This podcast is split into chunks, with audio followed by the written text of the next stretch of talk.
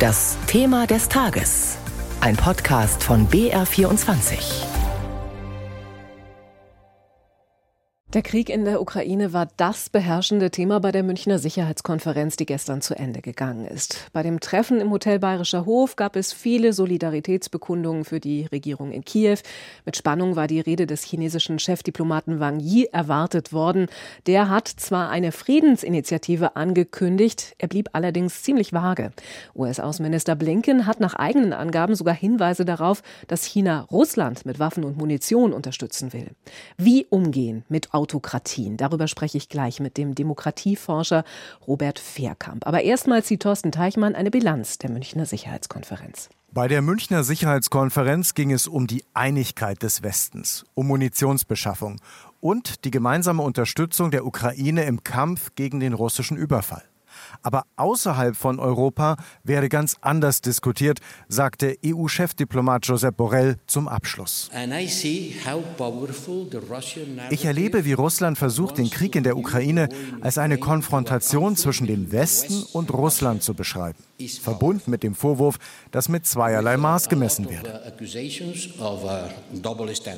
Zweierlei Maß heißt, der Westen unterstütze die Ukraine, aber andere Konflikte seien vergessen. Die Verantwortung für mehr Verständnis trage die Politik der westlichen Staatengemeinschaft, sagte dagegen Bundeskanzler Olaf Scholz zum Auftakt. Um als Europäer oder als Nordamerikanerin in Jakarta, New Delhi, Pretoria, Santiago de Chile, Brasilia oder Singapur glaubwürdig zu sein und etwas zu erreichen, reicht es eben nicht, gemeinsame Werte zu beschwören. Europa müsse den Staaten des sogenannten globalen Südens zuhören, mahnte der französische Präsident Emmanuel Macron. Bei der Sicherheitskonferenz gab es Gelegenheit dazu. Die Vizepräsidentin Kolumbiens, Francia Marquez, formulierte ihre Erwartungen. Wenn man einen nachhaltigen Frieden erreichen will, dann braucht man auch ein soziales Gleichgewicht. Dann muss man die Ungleichheiten in der Gesellschaft beseitigen. Und Klimawandel ist natürlich etwas, das auch unser Land betrifft. Wir erwarten also von Europa und der Welt insgesamt, dass wir so etwas wie Klimagerechtigkeit erreichen. Diese Hoffnungen auf einen Ausgleich der Interessen zwischen dem reichen Norden und aufstrebenden Staaten im Süden wurde bisher kaum erfüllt. Der Konflikt mit Russland macht die bestehenden Unterschiede nur wieder sichtbar. Und auch innerhalb Europas gibt es Brüche. Sorge, das Verhältnis könnte sich zugunsten der großen Staaten, der Gründungsstaaten der EU verschieben. Die Premierministerin von Estland, Kaja Kallas, warnt, dass eine Abkehr von der Einstimmigkeit in außenpolitischen Fragen Osteuropa benachteiligen könnte. Es ist sehr wichtig, dass wir beteiligt werden, dass man uns zuhört. Aber wenn jetzt über Mehrheitsentscheidungen diskutiert wird, haben wir Sorge, unsere uh, Stimme wieder zu verlieren.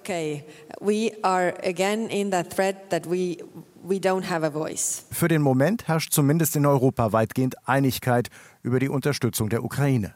Global betrachtet, und das wurde wieder deutlich, ist es dem Westen nicht gelungen, Staaten wie Brasilien oder Indien davon zu überzeugen, Russland für den Bruch des Völkerrechts mit Taten und nicht nur mit Worten zu verurteilen. Thorsten Teichmann über die Sicherheitskonferenz, die gestern in München zu Ende gegangen ist. Eine Frage, die offen bleibt, ist die nach dem Umgang mit autokratischen Regierungen wie in Moskau oder in Peking. Am Telefon begrüße ich jetzt Professor Robert Fehrkamp. Er leitet das Programm Zukunft der Demokratie bei der Bertelsmann Stiftung. Schönen guten Morgen. Schönen guten Morgen. Herr Professor Fehrkamp, NATO-Generalsekretär Stoltenberg hat ja gesagt, wenn sich autoritäre Mächte annähern und enger zusammenarbeiten, ist es umso wichtiger, dass wir alle, die wir an Demokratie und Freiheit glauben, in der NATO und mit unseren Partnern in der ganzen Welt zusammenstehen. Ist das einfacher gesagt als getan? Ja, das ist mit Sicherheit einfacher gesagt als getan. Aber es ist eben vor allen Dingen gut gesagt und mein Eindruck ist, es wird ja auch getan. Also meine Bilanz des letzten Jahres ist in dieser Hinsicht eine durchaus positive. Die NATO, die Europäische Union, die Demokratien des Westens haben doch auf den brutalen Überfall Russlands auf die Ukraine eine ganz erstaunliche Reaktion gezeigt. Sie haben es doch geschafft, die gemeinsamen Werte zu mobilisieren und daraus auch eine sehr entschlossene gemeinsame Reaktion zu machen. Also insofern in dieser Hinsicht eine durchaus positive Bilanz aus meiner Sicht.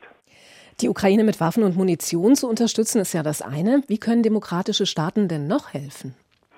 Demokratische Staaten können vielfältig helfen, wirtschaftlich. Die Unterstützung in der Bevölkerung durch die Aufnahme von Flüchtlingen ist enorm. Demokratien können aber vor allen Dingen dadurch helfen, dass sie ihre Werte leben und dass sie ihre Werte sozusagen nach außen tragen und das Versprechen, was Demokratien sozusagen machen, nämlich den Menschen ein besseres Leben zu ermöglichen, entlang der Grundwerte von Freiheit, Gerechtigkeit, Rechtsstaatlichkeit, das ist sozusagen das akquisitorische Potenzial, was Demokratien haben und das ist das Fund, mit dem sie wuchern können. Moskau gegen Kiew. Ist das letzten Endes ein Kampf Diktatur gegen Demokratie? Kann man das so platt sagen? Nein, das wäre mir persönlich zu einfach. Das ist natürlich ein Aspekt auch der Auseinandersetzung jetzt. Aus meiner Sicht die Angst der russischen Autokratie, die Angst von Putin davor, dass sich in der Ukraine ein demokratisches Gemeinwesen herausgebildet hat, was er meinte an seiner Grenze nicht dulden zu können. Aber Kriegsursachenforschung ist immer komplexer und ich würde davor warnen, diesen Konflikt jetzt zu reduzieren auf den Kampf von Diktatur gegen Demokratie. Das ist ein Aspekt, ein wichtiger Aspekt dieser Auseinandersetzung, aber nicht der einzige.